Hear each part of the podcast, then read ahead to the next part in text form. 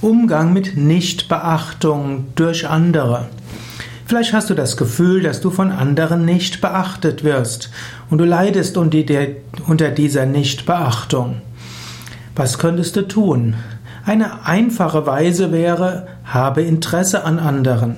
Es gibt den großen Meister Patanjali und der sagt im Yoga Sutra, durch Samyama, liebevolle Achtsamkeit auf sich selbst und seinen Körper, wird man unsichtbar.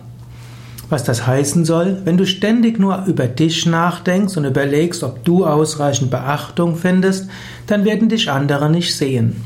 Umgekehrt würde gelten, zeige Interesse an anderen, lächle anderen zu, schaue, ob du anderen Respekt geben kannst, dann wirst auch du Beachtung finden.